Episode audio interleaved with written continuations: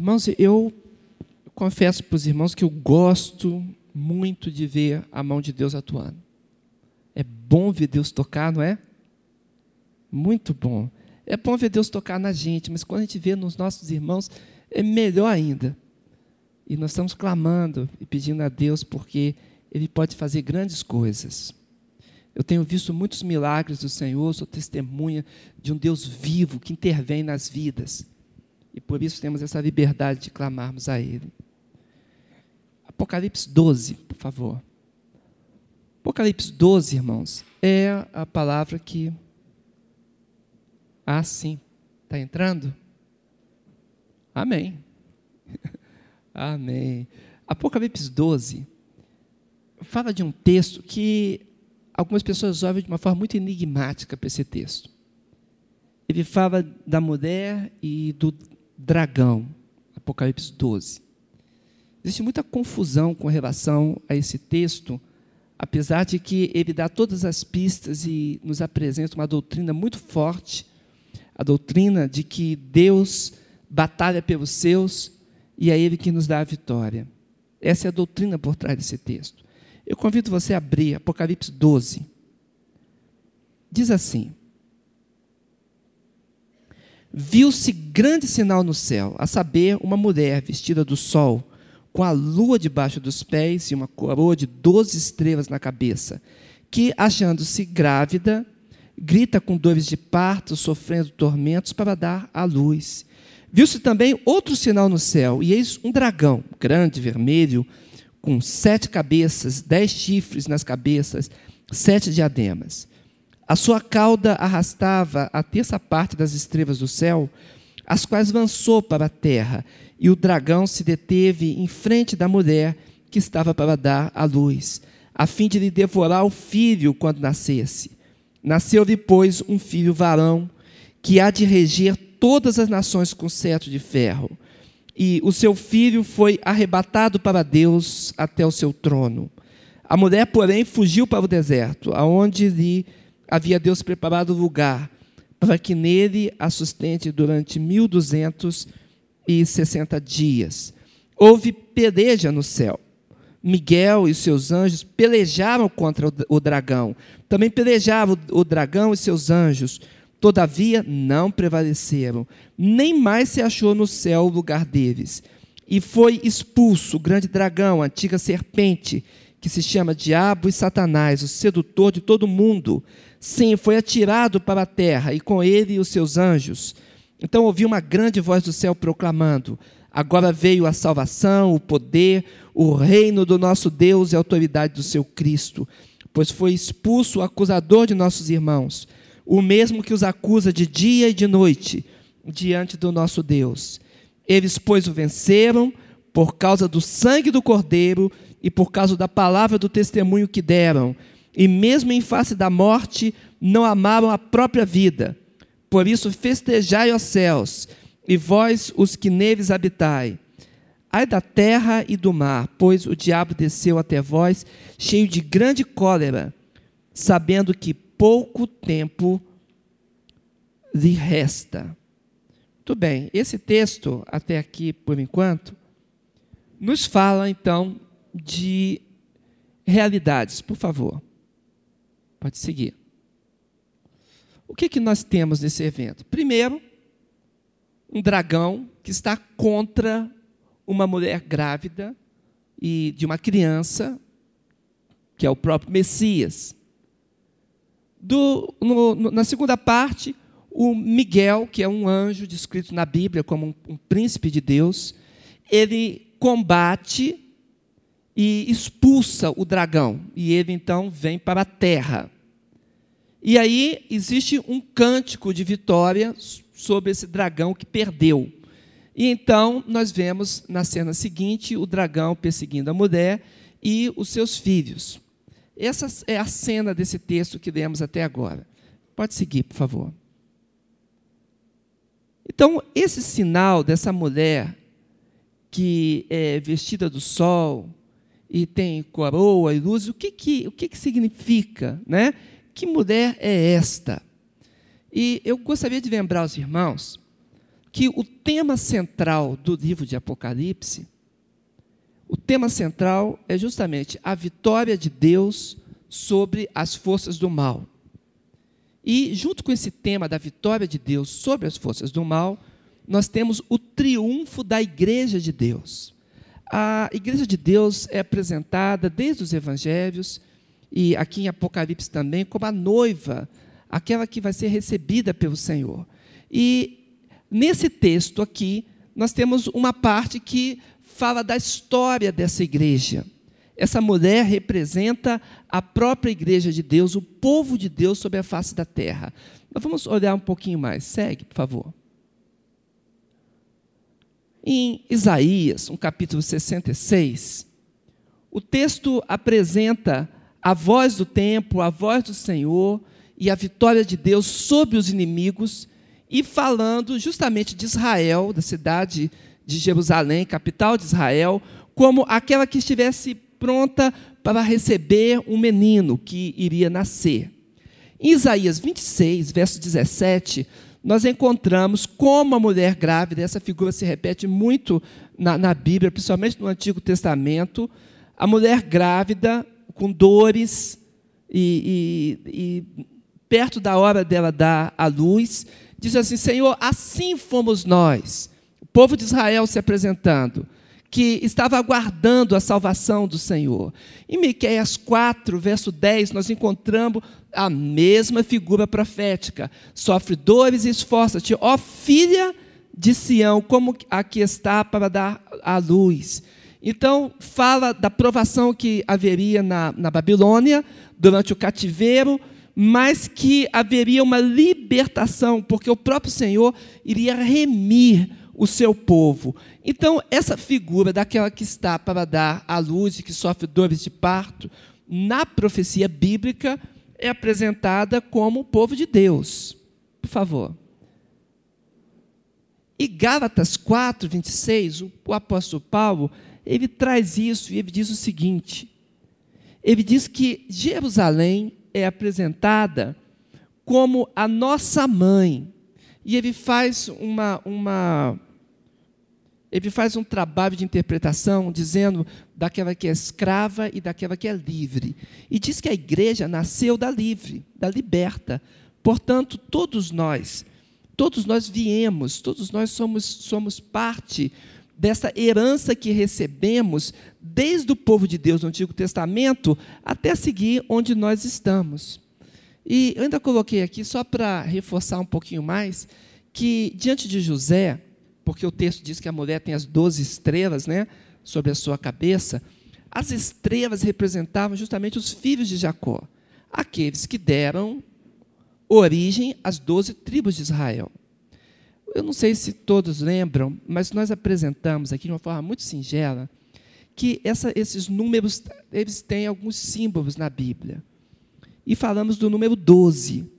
Dissemos que o número 12 é o número do povo de Deus que eram doze tribos em Israel, doze apóstolos, a multidão no céu, doze vezes doze, 144 mil, os assinalados do povo de Deus, aqueles que eh, revisariam a grande obra de evangelização no final do tempo, 12 mil de cada tribo. O 12 está sempre ligado ao povo de Deus. E é isso que está sobre a sua cabeça, um diadema com as 12 estrelas representando, portanto, o povo de Deus.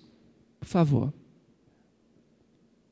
Esse mistério da mulher, observa o versículo 5 e o 17.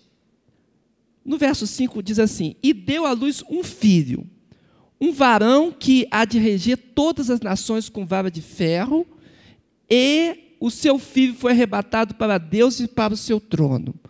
Nós sabemos que Jesus Cristo é esse que há de reger todas as nações.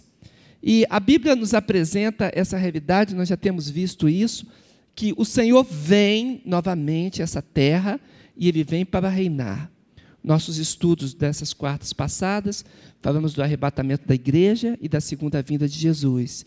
A igreja está aguardando o arrebatamento.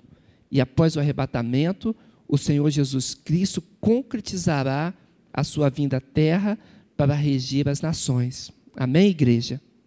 Portanto, observa o seguinte: é do povo de Israel, é do povo de Deus, que Jesus Cristo veio, mas também nós. O apóstolo Paulo diz isso, diz que nós fomos enxertados nessa figueira. O verso 17 diz que esta mesma mulher que é apresentada, ela não tem como seu filho apenas aquele que é de reger as nações, mas diz também todos aqueles que guardam os mandamentos de Deus e têm o testemunho de Jesus Cristo. Ou seja, todos os irmãos e todos os nossos irmãos espalhados sobre a terra. Amém? Então, o testemunho que nós guardamos nos traz filiados a essa descendência espiritual.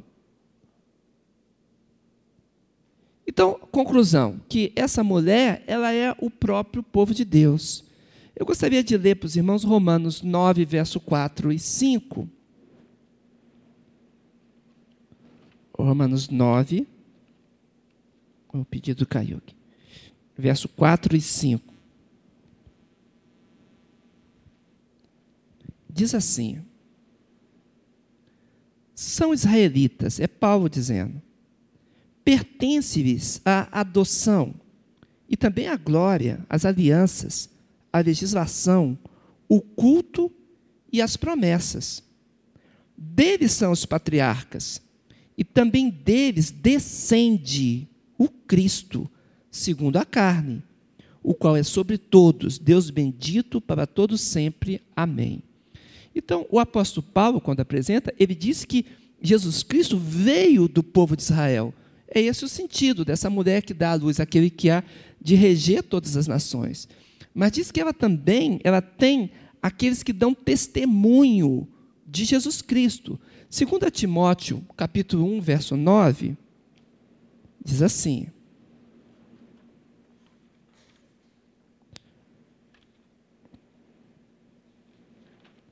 2 Timóteo, capítulo 1, verso 9, que nos salvou e nos chamou com santa vocação, não segundo as nossas obras, mas conforme a sua própria determinação e graça, que nos foi dada em Cristo Jesus antes dos tempos eternos, e manifestada agora pelo aparecimento de nosso Salvador Jesus Cristo, o qual não só destruiu a morte, como trouxe à luz a vida e a imortalidade mediante o Evangelho. Portanto, irmãos, nós trazemos em nós um testemunho de Jesus Cristo que vence todas as coisas. E esta é a grande guerra do dragão contra o povo de Deus. Nós temos uma arma de vitória, por favor. Essa, esta arma que nos é apresentada é exatamente o testemunho da igreja. Agora, olha só como o dragão ele é descrito. No verso 3 de Apocalipse 12, eis que era um grande dragão vermelho. Verso 4, a sua cauda levou, levou após si a terça parte das estrelas do céu. Quero lembrar os irmãos que as estrelas do céu são os anjos das igrejas, que nós vimos lá no início de Apocalipse 1 e 2. Então existe aqui queda e apostasia falando nesse texto. E ele continua: Miguel e seus anjos batalhavam contra o dragão e batalhava o dragão e seus anjos. Verso 8: Mas não prevaleceram. Ora, na guerra espiritual, no conflito espiritual, o Senhor sempre tem a vitória. Amém, irmãos? Eu queria que você colocasse isso no seu coração. Inclusive, quarta-feira que vem, nós vamos falar sobre conflito espiritual. Como ele acontece. Como se dá a tentação, como se dá o engano e como se vencer no conflito espiritual contra as obras das trevas. Mas sempre o povo de Deus terá vitória quando está embaixo do testemunho do Senhor porque os próprios anjos de Deus pelejam junto conosco e o Espírito Santo nos garante a vitória. Isso é de Deus, amém? Recebe no teu coração. E o texto diz ainda que este, que é o grande dragão, ele é a antiga serpente, chamada o quê? O diabo e Satanás, que faz o quê, irmãos? Engana. Então presta atenção. Quando a Bíblia fala do dragão, aqui, ele está dizendo que o dragão é a antiga serpente, aquela que enganou Eva. E Eva trouxe a palavra para o seu marido e ele caiu também. Os dois cometeram um pecado de rebeldia contra Deus, insuflados pela serpente. Portanto, o dragão, ele é a antiga serpente. É isso que diz é, é, Apocalipse. Estava olhando outro dia um, um jovem e ele trazia uma tatuagem muito bonita de um dragão, aquele dragão chinês, que é o dragão mais de acordo com esse texto aqui, porque ele não é parecido com um dinossauro grandão, né? Ele é mais parecido com uma serpente, né? Com pés e patas, que é a antiga serpente. E eu estava dizendo, interessante, a Bíblia só coloca um animal como símbolo do maligno. E esse animal é o dragão, a antiga serpente. E é exatamente essa tatuagem que você coloca no seu braço. E eu li o texto para ele. Ele falou assim: Ah, mas eu não sabia disso. Eu falei: Pois é, e agora? Como é que vai fazer aí? Um dragão que representa o maligno, o diabo, a antiga serpente tatuado no braço. Irmãos, nós não temos parte alguma com as obras infrutuosas das trevas. Devemos andar como filhos da luz. O texto é muito claro. O dragão é que combate contra o povo de Deus. Já o acusador dos nossos irmãos é derribado. Então, é dessa forma que o dragão é apresentado. Pode seguir, Felipe. Então, voltando ao nosso tema, por que a ira do dragão tão grande quanto o povo de Deus. E o dragão irou-se contra a mulher e foi fazer guerra ao resto da sua semente. Os que guardam os mandamentos de Deus e têm o quê? O testemunho de Jesus Cristo. No verso 11 do mesmo texto, do mesmo capítulo, diz assim: E eles o venceram pelo sangue do cordeiro e pela palavra do seu testemunho. Observe, irmãos, a vitória sobre o mal está quando nós testemunhamos de Jesus. O sangue do Cordeiro é a identificação e aceitação do sacrifício de Jesus. Tem pessoas que pensam que é apenas o elemento sangue. Não. O sangue, ele significa o que Jesus Cristo fez na cruz. Quando eu digo o sangue de Jesus tem poder, eu não estou falando o elemento sangue, o líquido sangue. Eu estou dizendo que o sangue derramado na cruz do Calvário, que nos remiu de todo pecado e quebrou a maldição na nossa vida, tem toda a autoridade contra o mal. Amém? Então, quando a Bíblia diz que venceram pelo sangue do Cordeiro, é porque essas pessoas receberam o sacrifício de Jesus em suas vidas, aceitaram o que Jesus fez por eles e agora estão transformados por essa realidade.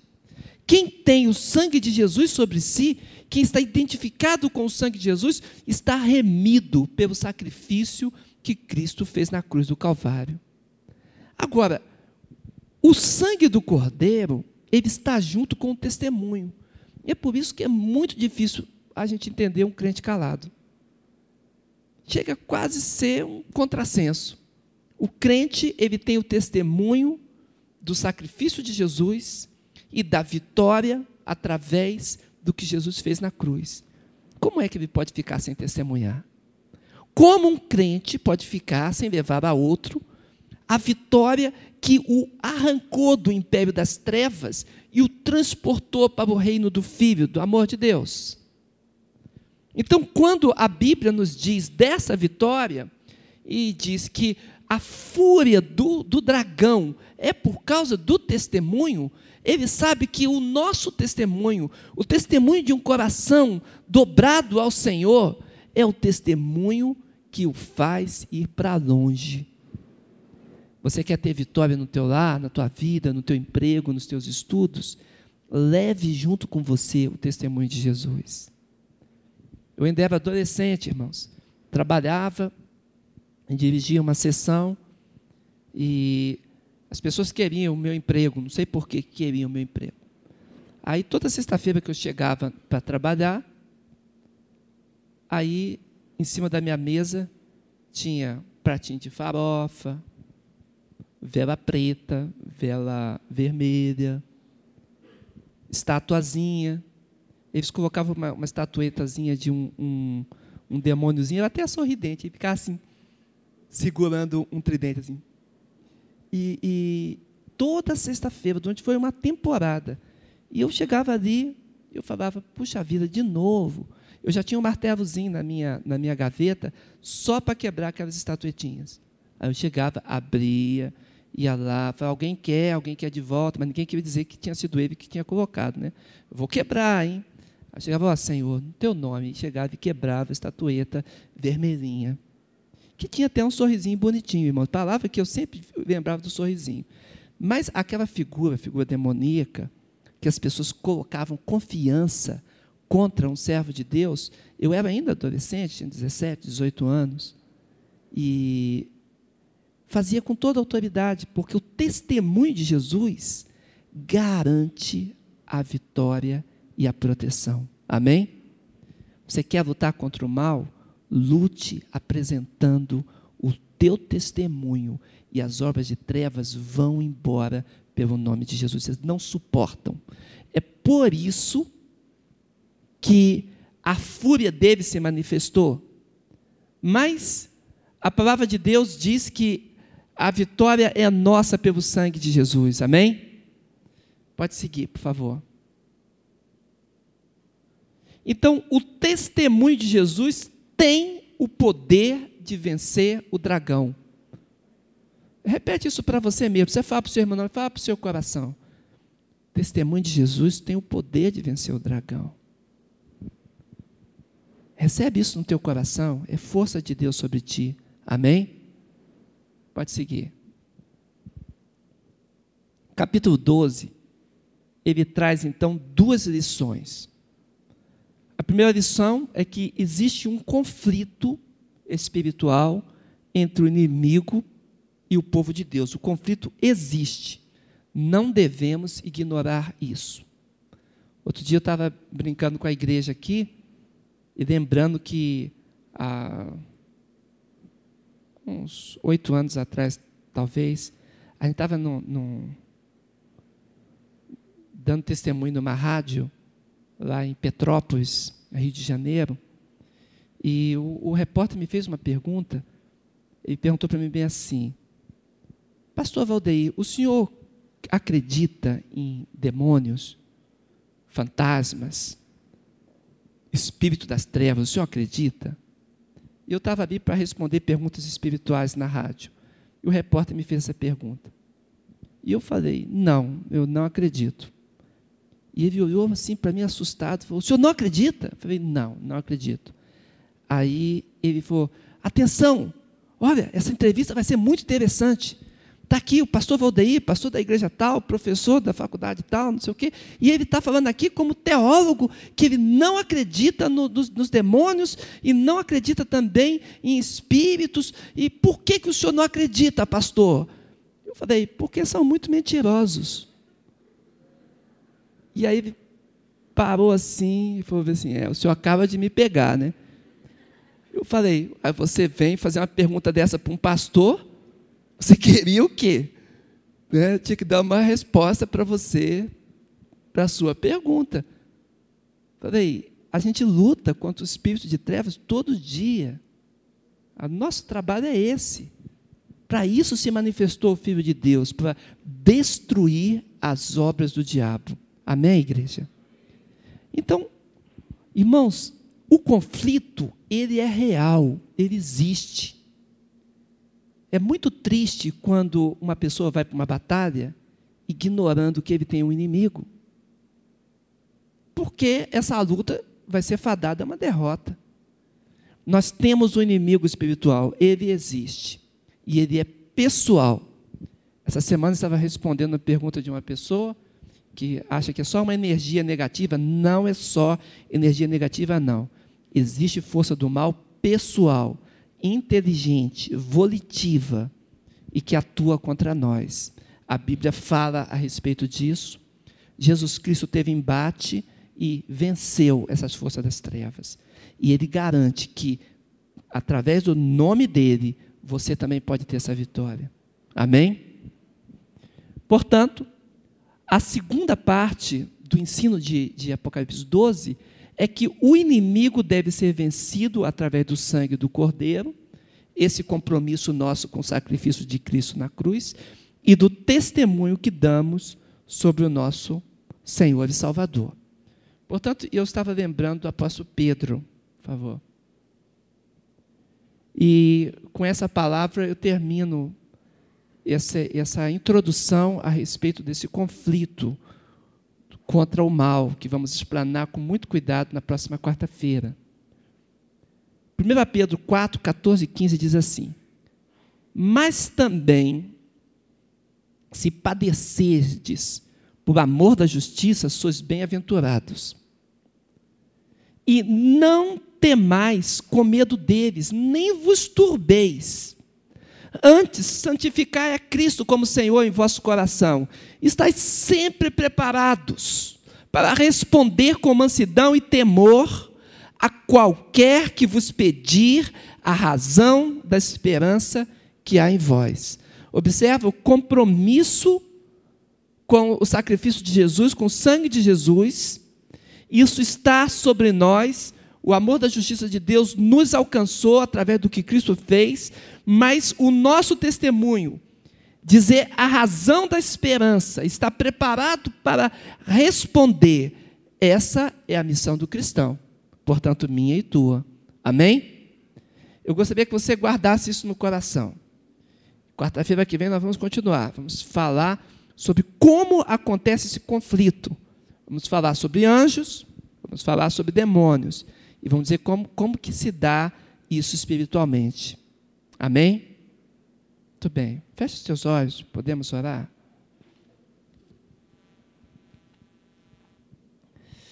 Senhor Deus, ó Pai, quando abrimos Apocalipse capítulo 12, ó Senhor, vem essas realidades espirituais ao nosso coração a tua palavra, ela elucida essa batalha, Senhor, entre trevas contra a luz. E diz que a luz é mais forte, dissipa todas as trevas. Diz, Senhor amado, do triunfo do bem sobre o mal. Mostra, Senhor amado, que Jesus Cristo, nosso grande redentor, ele é vencedor sobre todas as hostes do mal. Ó Pai, Apocalipse mostra o trabalho dos teus anjos. E diz também como eles militam da parte de Jesus, Senhor, e obtêm a vitória. Ó Senhor, nós estamos incluídos nessa realidade espiritual. E nós clamamos a Ti, Senhor. Não nos deixe desapercebidos, mas sejamos firmeza em Cristo. Firmeza no testemunho firmeza na fé. Vivifica a nossa fé, Senhor, aviva o nosso coração, no nosso coração a presença do Teu Espírito Santo. Nos faz, Senhor amado, concordes com a Bíblia, com a Tua palavra santa. É o que nós clamamos a Ti no nome de Jesus. Amém e amém, Senhor. Amém? Louvado seja o Senhor. Diga para o seu irmão assim, irmão, você é abençoado no nome de Jesus. Irmãozinho que está do seu lado. Amém.